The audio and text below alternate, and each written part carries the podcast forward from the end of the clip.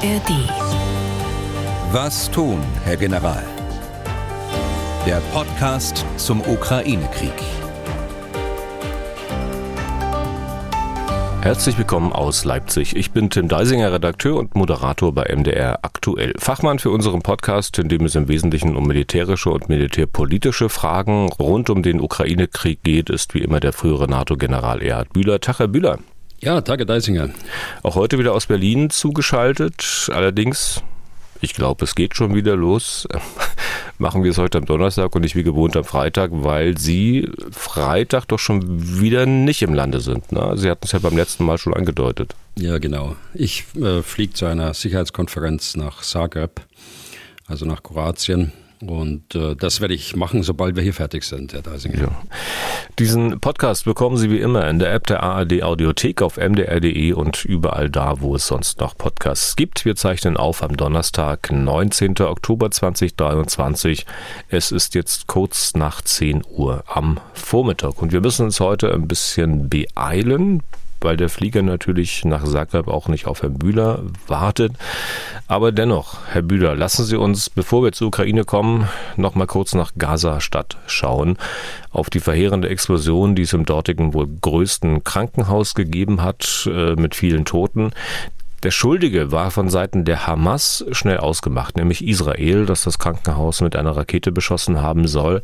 Israel sagt, wir waren es nicht, das war wohl eine fehlgeleitete Rakete des islamischen Dschihad. Sie haben sich die Bilder, die Israel dazu veröffentlicht hat, sicher angeschaut, Herr Bühler. Halten Sie denn die Version der Israelis für nachvollziehbar? Ja, zunächst zu Ihrer Einleitung. Ähm, es heißt ja, dass es mehrere hundert Todesopfer waren. Das ist ja weit verbreitet worden in allen Medien. Die Quelle ist äh, die Meldung der Gesundheitsbehörde der Hamas im Gaza. Äh, die sprach als erstes von mehr als 500 Todesopfern. Wir müssen auf diese Quelle verweisen. Andere ähm, Quellen haben wir nicht. Beweise dafür oder unabhängige Stimmen dazu äh, gibt es leider nicht. Das, was man auf den Bildern sieht, äh, deutet auf eine Rakete mit relativ wenig Sprengstoff hin, die einen Parkplatz des Krankenhauses getroffen hat. Äh, es gibt keinen Krater, man sieht Zerstörungen von Autos auf diesem Parkplatz. Äh, möglicherweise haben auch explodierende Kraftstoff dieser Fahrzeuge die Wirkung der Rakete, die Brandwirkung äh, verstärkt. Das sieht nicht aus wie eine präzise Rakete, wie sie Israel gegen Stellungen der Hamas, die durchaus in, in Hochhäusern sein können, auf diese zielt Israel nämlich, äh, wenn sie von Stellungen spricht, auf diese Häuser, weil von den Balkonterrassen oder vom Dach äh, Raketen der Hamas abgefeuert werden. Die Schäden einer israelischen Rakete auf diesem äh, Parkplatz gerichtet würde weitaus mehr Schäden an den Häusern des Krankenhauses anrichten, die den engen Parkplatz äh, umgeben. Und äh, die sind auf den Bildern nicht zu erkennen, diese großen Schäden.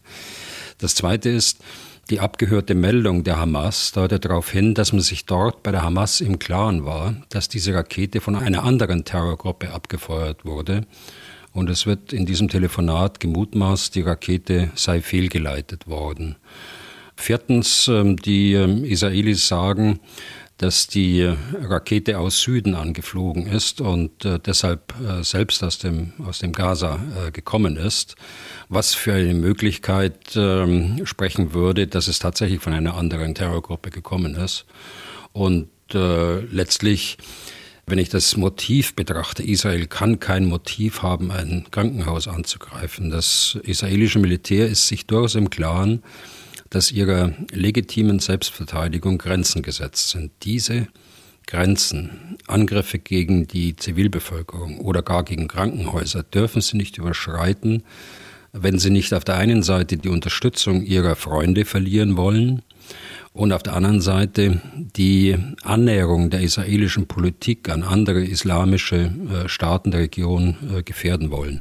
Also zusammengefasst, ich halte die Version der Israelis wird durchaus nachvollziehbar, auch wenn es keine absoluten Beweise bis jetzt gibt. Ja, aber es muss ja auch nicht Absicht gewesen sein, ein solches Krankenhaus zu treffen, auch von israelischer Seite nicht. Es passieren ja immer wieder Unglücke, man weiß es nicht. Nichtsdestotrotz ist der Schaden, den dieses Ereignis angerichtet hat, immens. Also nicht nur der physische, nicht nur, dass dort Menschenleben zu beklagen sind.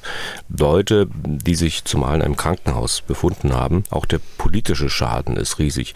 Wenn sogar der jordanische König ein Treffen mit US-Präsident Präsident Biden absagt mit einer sehr deutlichen Begründung, die der jordanische Außenminister geliefert hat, der sagt, das Treffen werde erst stattfinden, wenn es eine Einigung gebe, den Krieg zu beenden und diese Massaker zu stoppen.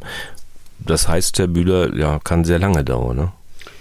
Ja, der Schaden ist immens. Es sind, wie Sie sagen, Menschen getötet worden, hilflose Menschen, Zivilbevölkerung. Aber auch der politische Schaden ist groß. Äh, man muss sich ja nur die Bilder des gestrigen Tags äh, des Zorns, äh, den die Hamas ausgerufen hat, ansehen. Darauf müssen Regierungen und auch Machthaber der Region bis hin zur Türkei im Übrigen reagieren. Sie können sich nicht erlauben, den Weg der Annäherung an Israel so wie bisher fortzusetzen. Sie bekommen sonst ein eigenes Problem der Instabilität die bei so manchem Staat existenzgefährdend äh, sein könnte, zumindest für die Regierung und die Machthaber selbst. Und das erhöht natürlich jetzt auch den Druck äh, auf Israel. Wenn man das betrachtet, wird immer deutlicher, dass äh, dies eigentlich das politische Ziel des brutalen Angriffs der Hamas auf die Zivilisten in Israel war. Und letztlich ist ja genau das das Problem, wenn Krieg ist. Ne? Zivilisten werden getötet, absichtlich oder versehentlich. Am Ende gibt es dann Schuldzuweisungen und äh, mitunter scheint es dann auch gar nicht mehr erheblich zu sein, wer genau dafür verantwortlich war, weil die Lage immer weiter eskaliert und weiter eskaliert, weil die Menschen auf beiden Seiten meinen, den Schuldigen bereits zu kennen und sie bekommen das dann nicht wieder eingefangen. Ja, deshalb sage ich ja, die Gegenmaßnahmen dürfen keine Wirkung entfalten, die schlimmere Folgen äh, für Israel haben als die Abschlachtung der Israelis am Samstag vor einer Woche. Und Sie sehen es ja in der Wirkung dieses Raketeneinschlags. Und da meine ich nicht nur die unmittelbaren Folgen, also die Wirkung der Waffe, sondern die Wirkung, die jetzt auf nicht unmittelbare Betroffene hat deren Reaktionen jetzt auch politische Konsequenzen haben, so wie Sie es angedeutet haben, dass äh, der Dialog äh, mit äh, Staaten in der Region jedenfalls unmittelbar und persönlich im Augenblick nicht möglich erscheint. Hm. Und insoweit sind ja auch die Entwicklungen in Israel, im Gazastreifen und auch andernorts. Also wenn ich mir auch mal anschaue, welche Auswirkungen das alles auch in Deutschland schon hat und noch haben könnte, äh, insoweit sind diese Entwicklungen ja durchaus auch eine, ja sagen wir, Mahnung den Ukraine-Krieg, jetzt komme ich wieder zu unserem eigentlichen Podcast-Thema, den Ukraine-Krieg so schnell wie möglich zu beenden. Ich könnte mir auch vorstellen, dass äh, man hier eigentlich ziemlich genau die Motivation auch viele erkennen kann, die vehement darauf dringen, dass auch in der Ukraine aufgehört wird zu schießen. Also denen es eben möglicherweise nicht reicht, darauf zu verweisen, dass Putin sofort aufhören könnte, wenn er denn wollte. Was ja natürlich so ist. Mhm. Also natürlich, und da sind wir uns ja einig, der Krieg in der Ukraine, der sollte äh, beendet werden mit einem äh, gerechten Ergebnis. Äh, auch da sind wir uns wahrscheinlich einig, auch wenn Sie es gerade nicht angesprochen haben. Aber die Verknüpfung die Sie gerade vorgenommen haben, äh, die sehe ich nicht. Wir müssen aufpassen, dass wir eingefrorene Konflikte, die jetzt im Schatten äh, des großen Krieges Russlands gegen die Ukraine äh, wieder aufbrechen, eben nicht miteinander verknüpfen. Jeder Konflikt hat seine eigenen Ursachen. Manchmal sind dieselben Akteure direkt oder indirekt involviert oder betroffen, das stimmt. Aber Rückschlüsse vom einen zum anderen sollten wir vermeiden, sonst werden die jetzt gleichzeitig auftretenden Krisen so miteinander verbandelt sozusagen, dass eine Konfliktlösung insgesamt erschwert wird. Ja, kann ich nachvollziehen. Ich wollte auch gar keine inhaltliche Verknüpfung herstellen, sondern nur halt im Krieg äh, sterben Menschen und es passieren Dinge, die Ereignisse eskalieren lassen können, die man möglicherweise gar nicht selbst äh, unter Kontrolle hat. Und das ist ja, ich denke mal, in jedem ähm, Krieg so. Wobei man ja sagen muss, was den Ukraine-Krieg betrifft, wenn wir mal schauen, wie wir drauf gucken hier in Deutschland, äh, kann man schon den Eindruck haben, also dass diese Krise im Nahen Osten viel Aufmerksamkeit von diesem Ukraine-Krieg ja quasi abgezogen hat. Das ist als zumindest mein Eindruck. Wie geht es Ihnen da? Ja, also mir geht es genauso. Einige Journalisten, die aus meiner Sicht herausragend gut aus der Ukraine berichtet haben, sind plötzlich in Israel. Äh, viele der Beobachter, und das können Sie in den sozialen Medien mitverfolgen, Beobachter und Kommentatoren im Internet sehen plötzlich ihren Schwerpunkt im Israel und im Gazastreifen. Und äh, ich muss ganz ehrlich sagen, ich, ich fand es äh, die letzten Tage fast unerträglich, wie einige Nachrichtensender den ganzen Tag über und nicht nur Deutsche, stundenlang, tagelang die angeblich bevorstehende Bodenoffensive förmlich ja herbeigeredet haben. Das ist auch deshalb nicht unbedenklich, weil hier nicht nur berichtet wird, was war und was ist, sondern äh, weil hier auch medialer Druck äh, auf Entscheidungsträger aufgebaut wird und auf äh, künftige Ereignisse. Ja, und wenn wir beim, beim Ukraine-Krieg bleiben, daran mit der nachgelassenen Aufmerksamkeit, mutmaßlich zumindest, kann man ja auch sehen, wie wir uns dann schon an diesen Krieg äh, gewöhnt haben. Ne? Also das Leid dort nimmt äh, vielleicht einen kleineren Stellenwert ein bei uns als vor einem Jahr. Aber weiß nicht, vielleicht ist das für uns Menschen auch gar nicht anders möglich. Vielleicht ertragen wir auch nur ein bestimmtes Maß an Leid und schützen uns dann selbst durch Verdrängen. Das mag jetzt hilfreich für jemanden sein, der natürlich auch sein ganz normales Leben hier in Deutschland zu leben hat. Mit einem Problem, die er vielleicht auch ganz ohne Krieg hat, aber für die Betroffenen in der Ukraine kann das nicht gut sein, wenn deren Leid und Not aus dem öffentlichen Bewusstsein verdrängt wird. Das sehen Sie sicherlich genauso. Das sehe ich ganz genauso. Aber äh, es gibt immer wieder auch die andere Seite und ähm, die andere Seite ist eben, da sollten wir auch nicht zu streng sein und da schließe ich mich ja selbst ein. Ich habe selbst gerade Kritik geübt. Aber äh, es besteht eben die Gefahr der Ausweitung des Israel-Hamas-Krieges im Nahen Osten. Es gibt viel zu berichten. Es gibt äh, viel politische, diplomatische Initiativen, um eine Gefahr des äh, Flächenbrandes nicht entstehen zu lassen. Und äh, da kann man gut verstehen, dass auch äh, hier die Bevölkerungen im Westen äh, besorgt sind und äh, darauf reagieren die, die Medien eben auf dieses äh, Interesse, das man daran hat. Schauen wir mal auf die aktuelle Lage in der Ukraine. Wenn Sie jetzt sagen, Herr Bühler, dass sich auch äh, im Vergleich zum Dienstag im Großen und Ganzen an der Situation nichts äh, geändert hat, dann wäre diese Feststellung zum keine Ahnung, zum 227. Mal getroffen. In Wirklichkeit natürlich ein bisschen weniger, aber würde ja dennoch heißen, im Wesentlichen bewegt sich nichts vor und nichts zurück an der Frontlinie. Mhm.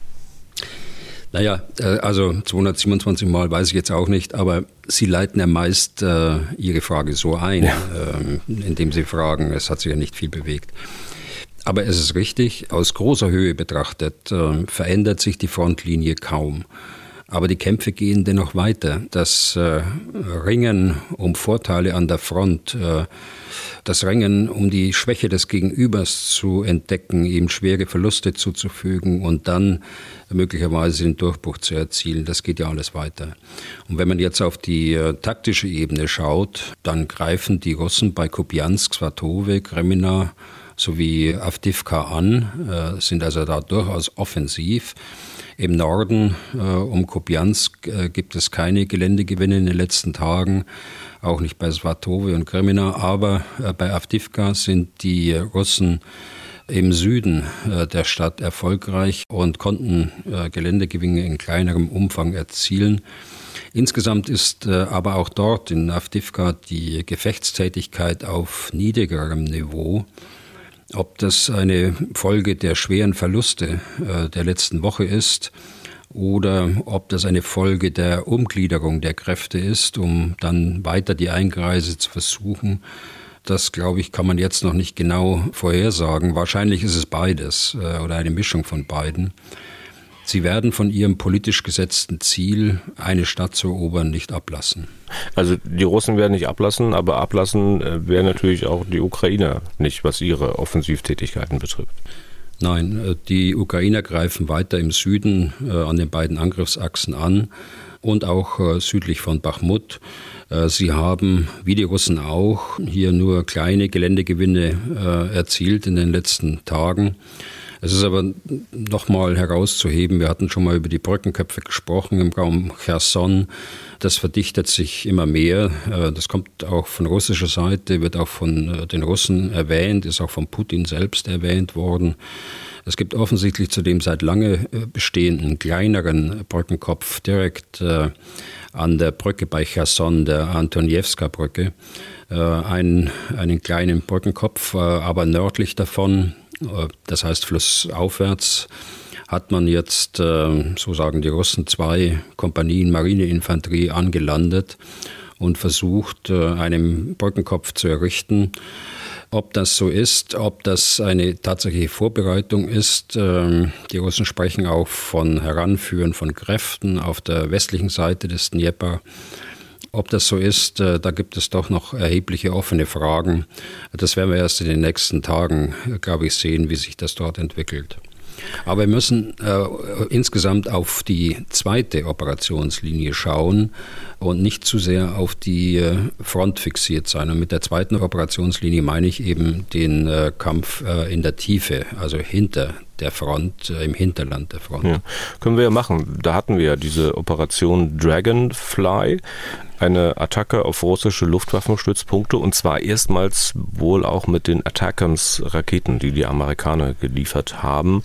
Raketen mit einer Reichweite bis zu 300 Kilometern.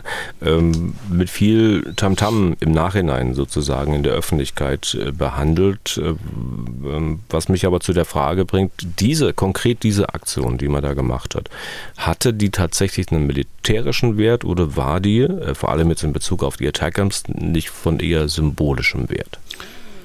Also es waren die Angriffe auf die Flugplätze Berdjansk und Luhansk auf dem besetzten ukrainischen Gebiet. Auf beiden Plätzen äh, waren äh, Hubschrauber stationiert äh, in erheblichem Umfang, darunter auch Kampfhubschrauber. Die Ukrainer sprechen von neun Hubschraubern, die zerstört worden sind, äh, von Flugabwehr, Raketenwerfer, der zerstört worden ist, vom Munitionsdepot, äh, das zerstört worden ist. Das äh, sieht man auch im Internet. Es gab da stundenlange Explosionen dort, die nicht von Waffen herrührten, sondern eben von dem Munitionsdepot, das zerstört worden ist.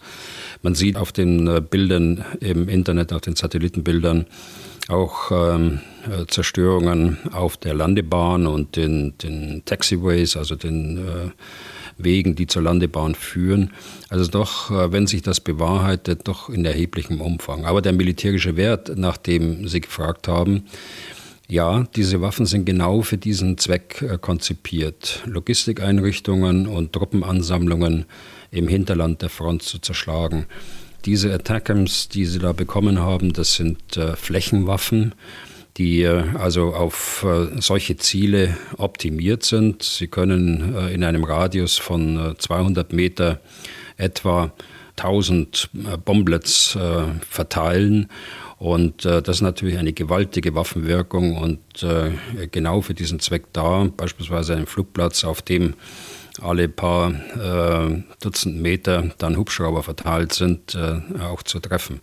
Der eigentliche Wert dahinter ist aber nicht nur die, die Beschädigung die, oder die Zerstörung, die jetzt angestellt worden sind, sondern der Zwang für die Russen, dass sie ihre ihren Hubschraubereinsatz überdenken müssen, dass sie ihre Hubschrauber anders dislozieren müssen, dass sie außerhalb der Reichweite der Attackams kommen das heißt, sie brauchen auch viel länger, dass sie wieder äh, zu irgendwelchen Angriffen anfliegen können. Es äh, wird Auswirkungen haben auf die Logistik äh, auch von solchen äh, Luftbewegungen.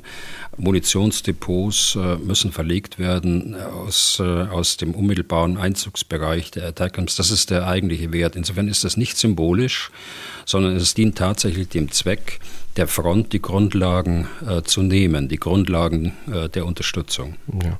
Prinzip verstanden, Herr Bühler, aber Sie werden natürlich damit rechnen, dass ein Aber von mir kommt. Nun kann man sich ja auch mal Folgendes überlegen. Wenn ich es recht gelesen habe, eine, ich glaube, eine US-Zeitung hat wohl recherchiert, ähm, dass die Amerikaner 20 Raketen geliefert haben. Ähm, was sind denn die dann am Ende wirklich wird. Ich meine, wenn die Russen mal einen guten Tag haben, dann fangen die alle 20 Raketen ab und damit wird man sie nicht vertreiben und können und wird möglicherweise nicht diese Bewegung nach hinten ins Hinterland auslösen können. Also ich glaube, da gehört nicht nur ein guter Tag dazu. Die Raketen fliegen ja über eine im Vergleich zu den russischen Raketen, von denen wir immer wieder sprechen, über äh, sehr viel kürzere Reichweiten. In diesem Fall handelt es sich offenbar über ein älteres Modell der Attackams mit einer Reichweite von 150, 160 äh, Kilometern. Andere Attackams erreichen 300 Kilometer. So bei diesen äh, kurzen Reichweiten ist die Bekämpfungszeit, die überhaupt zur Verfügung steht, extrem kurz. Und ähm, zum anderen gibt es im Hinterland der Front so viele militärische Ziele, dass sich die Russen äh, schwer tun, alle zu schützen mit äh, Flugabwehrmitteln. Aber es ist auch richtig, und das haben wir auch schon gesehen im Verlauf des Krieges, der Gegner tut sich erstmal schwer, sich auf neue Waffen einzustellen. Das haben wir erlebt ganz am Anfang mit der Bayraktar-Drohne. Da hatten die Russen sehr große Probleme. Dann äh, kam die iranische äh, Moped-Drohne, haben sie sie genannt, die Shahid-Drohne. Da hatte die Ukraine sehr viele Probleme anfangs. Die äh, Ukraine hat äh, nach wie vor Probleme mit der Iskander-Rakete die also etwa 500 Kilometer schießt, weil die auch extrem kurze Flugzeiten hat und äh, nur durch hochwertigste Verteidigungsmittel, Luftverteidigungsmittel wie zum Beispiel die IRIS-T oder die Patriot bekämpft werden kann, die aber auch nicht überall zur Verfügung stehen. Und noch dazu ähm, können die Russen ja auch gar nicht wissen, äh, welche Raketen genau die Amerikaner geliefert haben. Sie haben jetzt von 150 Kilometern gesprochen, aber wer weiß, was wirklich ist. Ne? Also vielleicht äh, hat man ja doch Raketen geliefert, die noch weiter fliegen können und darauf müsste man sich ja einstellen, oder? Also man hat das schon identifizieren können angesichts der äh, Munitionsreste. Es gibt da auch Bilder im Internet, die dann die Beschriftung zeigen auf äh, Bruchstücken der Rakete. Und da kann man schon eindeutig sagen, um welches Modell der Attackams äh, es sich handelt. Aber es ist ebenso richtig, was Sie sagen, dass es nicht gesagt ist, dass es bei diesem 160 Kilometer äh, Rakete bleibt, äh, sondern es kann durchaus auch sein, dass Sie Raketen mit 300 Kilometer Reichweite hm. bekommen.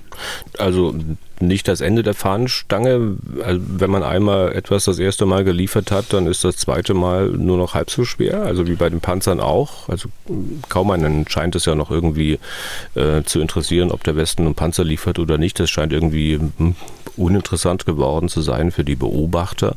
Irgendwie normal. Ja, ich glaube auch, wir haben jetzt die erste Lieferung gesehen, äh, die hat äh, die Ukraine sofort eingesetzt, offensichtlich um die beiden Flugplätze äh, bekämpfen zu können, von denen ja eine ständige Bedrohung ausgegangen ist für die Front in der Ostukraine, aber auch in der Südukraine, gerade was die Kampfhubschrauber des modernsten Typs dort anbelangt, die auch dort stationiert sind. Und äh, wenn es jetzt tatsächlich erstmal 20 Stück dieser Raketen nur sind, äh, dann heißt das aber doch für die weiteren Einsätze für die Ukraine, also ich muss mir da ganz besonders sorgfältig überlegen, auf welche Ziele ich die Waffen richte, für welche Ziele ich die Waffen einsetze. Welche könnten das denn sein? Ja, also das ist ja ein Grundsatz, äh, diese, diese Attackams äh, genauso wie, wie HIMARS, äh, also mit geringerer Reichweite, da werden Sie immer genau äh, schauen, ist es äh, das Ziel wert, äh, das ich da treffen will? Was ist die Wirkung, die ich damit erzielen will? Denn unbeschränkt haben Sie diese Munition ja auch nicht zur Verfügung, auch in Zukunft nicht. Ja, welche Ziele werden es sein? Da gibt es äh, sehr viele Ziele. Äh, Munitionsdepots in äh, unmittelbarer Frontnähe oder hinter der Front, weitere Flugplätze, Sie hatten das gesagt. Äh, es gibt äh, Führungsstellen, äh, die Gefechtsstände in Tokmak beispielsweise oder in Berdiansk sind ganz sicher Ziele die man dort auf der Zielliste hat. Und äh, wenn man die entsprechende Munition dazu hat, dann wird man das nach und nach äh, dann auch klingt jetzt sehr technokratisch, dann wird man das einfach abarbeiten. Aber es klingt auf jeden Fall nach mehr Zielen, als man momentan äh, Raketen zur Verfügung hat. Äh, Herr Bühler. Absolut, absolut. Ja. Ich muss, muss eins sagen, äh, die, wir sprechen jetzt von Zielen, die 80 Kilometer hinter der Front liegen. Da sind nochmal 80 Kilometer Luft praktisch und diese Luft nutzen die Ukrainer, um ihre Systeme zu schützen. Das heißt, sie brauchen sie auch im Idealfall äh, nicht an die Front stellen, sondern sie haben sie selbst 50, 60, 70 Kilometer hinter der Front. Und weil die Abschussgeräte auch mobil sind, wenn sie mal abgeschossen haben, machen sie Stellungswechsel, dann sind die auch nicht so leicht zu treffen. Äh, bisher ist ja auch von diesen HIMARS und von den deutschen MLRS, die im Übrigen auch Attackams verschießen können, noch keiner äh, richtig zerstört worden. Inwieweit, Herr Bühler, setzt denn diese Attackams-Lieferung der Amerikaner den deutschen Kanzler nun vielleicht doch unter eine Art Zugzwang. Also immerhin wurde die Nichtlieferung von deutschen Taurus-Marschflugkörpern ja zuletzt mit dem deutschen Grundgesetz auch äh, begründet, also eine sehr starke äh, Begründung. Ähm, also kommt der Kanzler dennoch unter Zugzwang? Also Zugzwang weiß ich nicht. Ich weiß auch nicht, ob er sich unter, unter Druck setzen lässt. Aber im Grunde genommen ist da kein qualitativer Unterschied, äh, wenn die technischen äh, Voraussetzungen gegeben sind und was die Integration dieser Waffe auf äh, Flugzeuge der Ukraine angeht, auch gelöst werden kann. Dann sehe ich da technisch kein Problem. Ich sehe auch von der ähm, Einsatzart kein Problem. Die Ukraine werden sie nicht auf russischem Boden einsetzen. Das haben sie zugesichert. Das haben sie den Amerikanern zugesichert. Das werden wir auch nicht sehen mit den Attackams. Viele der Begründungen, die äh, nicht vom Kanzler selbst, aber die irgendwie äh, Journalisten erreicht haben, äh, in Hintergrundgesprächen, durch Mitarbeiter, durch äh, Sicherheitskreise, sind nicht nachvollziehbar. Beispielsweise, dass äh, die, die Briten Soldaten in der Ukraine eingesetzt haben, die den Ukrainern helfen, die Storm Shadow zu verschießen. Das ist absurd. Ich weiß es aus London äh, und man war, äh, wie sagt er, not amused, dass irgendwelche Kreise in, in äh, Deutschland nun eine solche Behauptung in die Welt stellen. Das macht man nicht. Und da habe ich auch großes Verständnis dafür. Vor allen Dingen dann nicht, wenn, wenn es auch nicht der Wahrheit entspricht. Äh, das ist einfach äh, nicht richtig. Zum Stichwort äh, Taurus und solche Waffen vielleicht mal eine Hörerfrage und zwar die von Christian Wechselbaum. Ich zitiere mal. Wenn ich bedenke, dass sich in der Rammstein-Gruppe über 50 Staaten zur militärischen Unterstützung der Ukraine zusammengetan haben, frage ich mich, warum sich die Diskussion um Fernwaffen nur um US-amerikanische Attackams und deutsche Taurus dreht. Gibt es in anderen Ländern dieser Gruppe nicht auch Marschflugkörper, welche vergleichbar sind mit Taurus, Scalp oder Storm Shadow? Und gibt es nicht auch Staaten, die über vergleichbare Boden-Boden-Kurzstreckenraketen wie die Attackams verfügen? Und wenn es solche Waffen gibt, warum tauchen diese Staaten dann in der Diskussion nicht auf? Vielleicht können Sie hier etwas aufklären. Zitat Ende. Und damit wir es in einem Ritt machen können, Herr Bühler, schließe ich mal noch die Frage von Konrad Sternberg an. Zitat. Herr Bühler sagte mal, dass der Taurus von Deutschland und von Schweden gekauft wurde und der Taurus neben dem Eurofighter auch auf dem Grippen montiert und bedient werden könnte. Warum versucht die Ukraine nicht bei den Schweden beides gleichzeitig zu bekommen, wenn die Deutschen sich hier so sehr zieren. Der Vorteil hierbei wäre, dass zwei Fliegen mit einer Klappe geschlagen würden. Die technische Machbarkeit Herr Bühler sprach öfter davon, dass dies auch bei der F-16 nicht sofort möglich sei und ebenso Zeit bräuchte.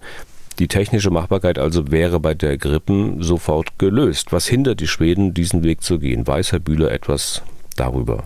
Zitat Ende. Und ein Hörer, der anonym bleiben möchte, der verweist in Bezug auf den Taurus darauf, dass der wohl auch bei den Streitkräften Spaniens und äh, auch Südkoreas im Einsatz sei. Also fangen wir mal mit Schweden an und der Grippen. Ich kann jetzt nur das wiedergeben, was auch in Presseberichten in Schweden enthalten ist. Äh, danach erwägt Schweden, äh, Grippen zur Verfügung zu stellen. Aber es ist keine Entscheidung gefallen. Das Flugzeug wäre aus meiner Sicht sogar noch besser geeignet als die F-16 aus unterschiedlichen Gründen. Aber das äh, würde das Problem mit Taurus nicht lösen. Äh, technisch ist es natürlich möglich und Taurus ist integrierbar in diese Maschinen. Aber die schwedische Regierung braucht die Zustimmung der deutschen Regierung. Und äh, wenn sie selbst nicht Taurus äh, abgeben will, dann ist auch nicht zu erwarten, dass sie äh, anderen Staaten genehmigen, Taurus, äh, das ja in Deutschland zugegebenermaßen mit, äh, in Kooperation mit den Schweden entwickelt worden ist, aber dennoch brauchen sie die deutsche Zustimmung. Dann ist nicht zu erwarten, äh, um den Satz zu Ende zu bringen, dass ähm, sie anderen Staaten erlauben, äh, dass sie Taurus abgeben. Und das ist äh, das Gleiche, was äh, der dritte Hörer, den Sie zitiert haben, sagte in Bezug auf äh, Spanien und Südkorea, genau der, der gleiche Fall. Und wenn man in die erste Frage reingeht äh, von Herrn Wechselbaum, ja, mit Attackams äh, ist der Sachverhalt auch äh, der gleiche. Äh, Taurus hatte ich gerade schon erklärt. Bei den Attackams, die weit verbreitet sind in NATO-Staaten und in verbündeten Staaten äh, der USA, auch diese brauchen die Zustimmung äh, der amerikanischen Regierung. Nachdem die Amerikaner sich jetzt nun entschlossen haben, dass sie Attackams liefern, ist zu erwarten, dass andere Nationen das den Amerikanern auch gleich tun, weil sie es jetzt eben dürfen. Und äh, enthalten ist äh, in der Frage äh, auch die äh, Frage nach anderen Marschflugkörpern, die vergleichbar sind äh, mit Taurus, Kalb äh, oder Storm Shadow. Ja, aber da steckt auch immer dann Amerika dahinter. Bei Scalp und Storm Shadow die Franzosen und die Briten, bei Taurus die Deutschen, das sagte ich gerade schon. Also dort muss die Erlaubnis gegeben werden. Äh, Im Übrigen äh, glaube ich auch nicht, dass die Amerikaner weitere Marschflugkörper an die Ukraine geben, anderen Typs, äh, die über das hinausgehen, äh, was die Artillerierakete Attackams kann an Treffgenauigkeit und an Reichweite. Hm. Da sind wir ja quasi schon bei einer Frage des anonymen Hörers von gerade eben, der auch noch Folgendes nämlich wissen möchte. Die Amerikaner haben zum Beispiel die AGM 158 in großer Stückzahl im Arsenal, schreibt er. Technisch sollte diese mit dem Taurus gut vergleichbar sein und wäre auch schon in die F 16 integriert. Außerdem gibt es die bewährte BGM 109, die auch vom Boden aus abgefeuert werden kann. Seine Frage ist aber, ist denn bekannt, ob die Ukraine diese Systeme angefragt hat? Nein, das ist mir nicht bekannt. Also diese AGM 158, äh, das ist ein Marschflugkörper, aber der hat eine deutlich höhere Reichweite. Da sprechen wir über 1000 Kilometer plus äh, und äh, kann man nicht vorstellen, dass die Ukraine das angefragt hat, denn sie dürfte ja diese Marschflugkörper mit dieser Reichweite nicht auf russischem Boden einsetzen. Die zweite, die Sie genannt haben, das ist die BGM 109, äh, auch unter dem Namen Tomahawk bekannt, etwas älter schon, aber modernisiert, mehrfach modernisiert. sie hat dreimal so große Reichweite wie der Taurus. sie kann in bestimmten Versionen auch äh, nuklear bewaffnet werden. Und äh, auch aus diesem Grunde glaube ich nicht, äh, dass äh, solche Marschflugkörper an die Ukraine abgegeben würden. Hm. Ist das eigentlich, um mal noch ähm, an die Frage des Hörers anzuschließen, ist das eigentlich so, dass man von Seiten der Ukraine immer erst ein bestimmtes Waffensystem nachfragen muss und dann guckt der Westen, ob er es liefern möchte oder nicht? Oder bietet der Westen auch von sich aus an? Also es liegt ja eigentlich auf der Hand, was die Ukraine braucht, wenn man jetzt diesen Operationsplan aus den Ereignissen herausliest äh, und äh, wenn man sich abstützt auf die, auf die Aussagen, die auch aus Kiew äh, getroffen werden hinsichtlich der Ziele, der operativen Ziele. Die Ukraine fragt ziemlich deutlich nach, das stimmt, gezielt nach Waffensystemen. Aber sicher geht das in den Arbeitsgruppen der Rammstein-Gruppe im Dialog. Das ist ja die Spitzengruppe, die da zusammenkommt, der Minister. Und äh, die muss ja vorbereitet werden. Und die wird äh, ganz sicher im Dialog mit der Ukraine stattfinden. Und äh, dann ist das, was Sie gerade äh, zweifelnd nachgefragt äh, haben, eigentlich äh, gegeben, dass man auch der Ukraine eine bestimmte Sichtweise zubilligt und zum Zweiten, dass man auch der Ukraine sagt, äh, hier und hier haben wir noch Ausrüstung, die für diesen, diesen Zweck geeignet wäre. Okay, und dann haben wir immer noch die, ja, die Nichtentscheidung beispielsweise in Sachen Taurus und auch unsere Hörerinnen und Hörer, die machen sich natürlich Gedanken, warum beispielsweise der Kanzler den Taurus nicht freigibt. Der Hörer, den ich gleich zitiere, der bringt eine Variante ins Spiel, die wir, glaube ich, noch nicht hatten hier im Podcast musste bei der Mail auch ein bisschen schmunzeln, weil er geschrieben hat, falls es meine Frage nicht in den Podcast schafft, dann bitte ich meine Nachnamen nicht zu nennen. Ja, Natürlich nicht. Und im Umkehrschluss hieße das ja, also falls die Frage im Podcast vorkommt, dann kann ich ihren Namen nennen. Aber äh, ich vermute mal, dass da das Wörtchen nicht äh, einmal zu viel im Satz äh, vorkommt, äh, dass man nebenbei, also ich gehe davon aus, dass hier der Wunsch nach Anonymität besteht. Die Frage wie folgt bin ich der Einzige, der vermutet, dass die Bundesregierung oder der Kanzler aufgrund heikler Ermittlungsergebnisse in Sachen Nord Stream-Explosion die Unterstützung der Ukraine etwas vorsichtiger, zurückhaltender bewerten. Also mal ganz provokativ und spekulativ kann es sein, dass Taurus nicht geliefert wird, weil man vermutet, dass die Ukraine hinter den Anschlägen auf die Nord Stream Pipeline steckt. Ich weiß, dass es sich nach Verschwörungstheorie anhört. Ich habe die Frage aber schon seit Tagen im Kopf und möchte diesen Gedanken gerne widerlegt haben. Zitat Ende. Also ich glaube das nicht. Äh, das ähm, klingt tatsächlich wie eine Verschwörungstheorie. Ich glaube das aber nicht. Die Ermittlungen zu Nord Stream, die laufen ja noch. Äh, die sind ja nicht abgeschlossen. Es gibt ähm, große Anstrengungen von Investigativjournalisten, äh, da mehr rauszubekommen. Leider werden da immer wieder Sachverhalte geleakt aus den Ermittlungen die äh, Ermittlungskreise sind ja nicht so äh, groß. Äh, ich denke auch nicht, dass der einzelne Ermittler da irgendwas äh, Journalisten steckt, sondern es sind äh, Vorgesetzte oder das Umfeld, äh, das bekannte Sicherheitsumfeld. Und dann kommt eben die Schlagzeile, die Spur führt äh, nach äh, der Ukraine. Das heißt aber noch gar nichts, äh, dass die Spur in die Ukraine führt. Es kann sich dennoch um eine äh, Operation False Flag, also mit, mit falscher Flagge äh, handeln. Es kann durchaus sein, dass äh, der eine oder andere, der in der Ukraine gemeldet ist oder gar ukrainischer Staatsbürger ist, entweder beteiligt war oder seine Identität genutzt worden ist. Also all all diese Fragen, die kennt man alle nicht. Und ich würde da, bevor wir da spekulieren darum, ich würde die Ermittlungsergebnisse abwarten. Äh, sie müssen auch im Kontext jetzt gesehen werden mit der Beschädigung der Pipeline zwischen Estland und, äh, und Finnland und auch der Datenverbindung nach Finnland. Es gibt jetzt mittlerweile auch eine Meldung, dass Schäden an einer äh, Datenverbindung zwischen Schweden und Estland mit mechanischer Gewalt verursacht worden sind. Also ich glaube nicht, dass man das alles der Ukraine und vor allen Dingen der Führung der Ukraine in die Schuhe schieben kann. Und deshalb ist einer solchen Spekulation, wie Sie es äh, gerade auch äh, anstellen, auch die Grundlage entzogen. Okay, dann mal Schluss an dieser Stelle mit den Raketen- und Marschflugkörpern. Zum aktuellen Geschehen haben wir noch ein weiteres Anliegen aus unseren Hörermails und zwar von Valentin Halder, der schreibt folgendes. Zitat, die Schlammzeit verändert die Bedingungen auf dem Schlachtfeld, namentlich wird jegliche Bewegung erschwert. Nachschubwege vor allem in Areale mit großem Verbrauch werden attraktive Ziele für Artillerie und Drohnen. Insofern ist doch ein Offensivkopf, wie ihn sich die Ukraine vor Tokmak erarbeitet hat, während der Schlammzeit ein echtes Dilemma. Sind Ihnen solche oder ähnliche Überlegungen vielleicht auch in historischer Perspektive bekannt? Zitat Ende.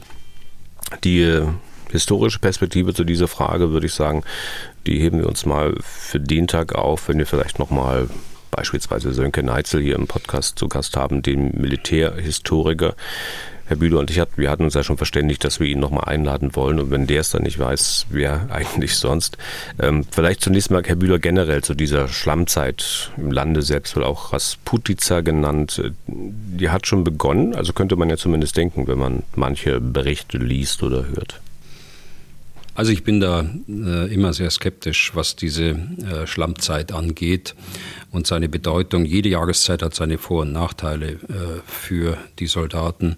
Heiß, äh, kalt. Äh, es ist nicht schön, in, bei 35 Grad im Panzer zu sitzen, äh, wenn er keine Klimaanlage hat. Und das haben nur die ganz modernen. Kälte genau das Gleiche. Im Sommer haben sie den Bewuchs, also die Wälder sind bewachsen. Die Bäume haben Blätter, das ermöglicht die Tarnung auf der einen Seite. Auf der anderen Seite kann man Bienen im Sommer dann kaum sehen. Im Winter ist das äh, ganz anders. Im Winter kann man mehr sehen, zumindest auch bei klarem Wetter aber es ist auch mehr entblößt, weil die äh, äh, Bäume kahl sind und der Wald selbst keine Tarnung von, von oben ergibt. Also es gibt immer Vor- und Nachteile und dazu kommt, äh, dass es auch lokal äh, sehr unterschiedlich sein kann. Ich schaue also nicht täglich, aber so ab und zu mal schaue ich mir die Wetterberichte an da in der Ukraine und ich kann doch nicht erkennen, dass da äh, großflächig äh, und intensive Niederschläge bereits eingesetzt haben, die zu einem solchen Schluss, wie er häufig häufig öffentlich geäußert wird, äh, dann auch Anlass gibt. Äh, ein Punkt zur Historie. Der Begriff Rasputica kommt mindestens aus der Zeit des Zweiten Weltkrieges. Wahrscheinlich schon vorher, das weiß ich nicht. Aber das können wir gerne mit, mit Herrn äh. Dr. Neitzel klären. Damals war aber auch die Ausrüstung anders, äh, die persönliche Ausrüstung, aber auch die Ausstattung mit geländegängigen Fahrzeugen. Damals äh, war der Dross ja zum Teil mit Pferdefuhrwerken unterwegs äh, und vor allen Dingen auch die landwirtschaftliche Kulturlandschaft war anders entwickelt als heute. Heute haben sie befestigte Wege, auch wie bei uns. Heute haben sie die die Knicks habe ich ja schon mal genannt, also die äh, Windschutzbepflanzung um die Felder herum, die dann auch mit äh, Wegen, wo Wege dazwischen liegen.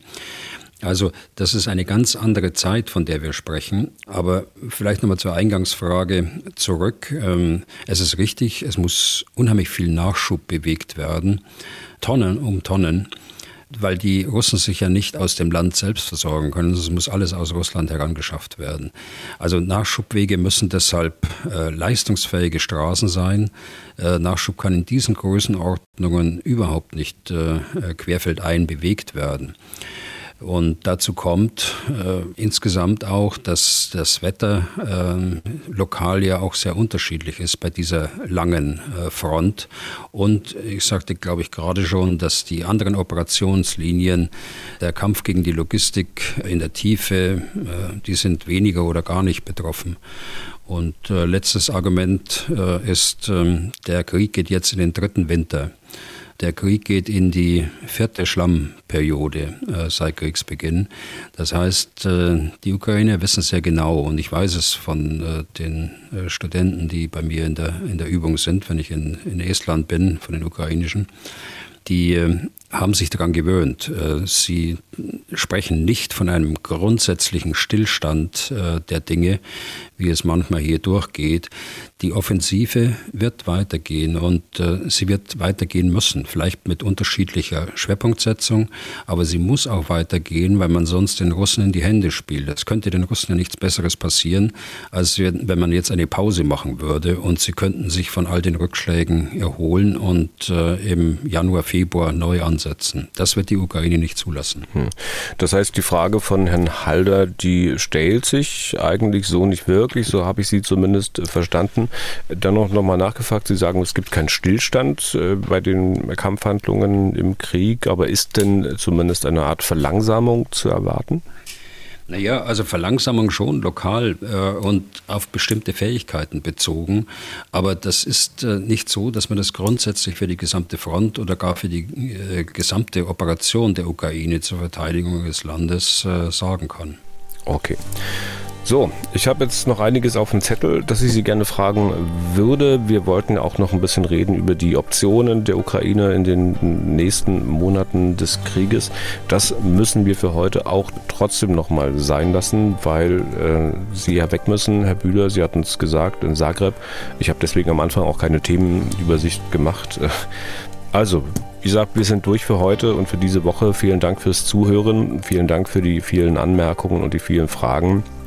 Wenn Sie derlei auf dem Herzen haben, dann schreiben Sie an general.mdraktuell.de oder rufen Sie an unter 0800 637 3737.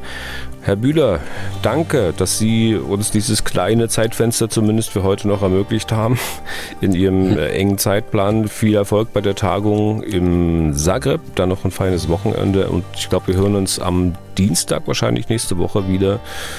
Bis dahin genau. und ja, wie gesagt, vielen Dank für heute. Ja, gern geschehen, Herr Deisinger. Dann bis Dienstag. Was tun, Herr General? Der Podcast zum Ukraine-Krieg.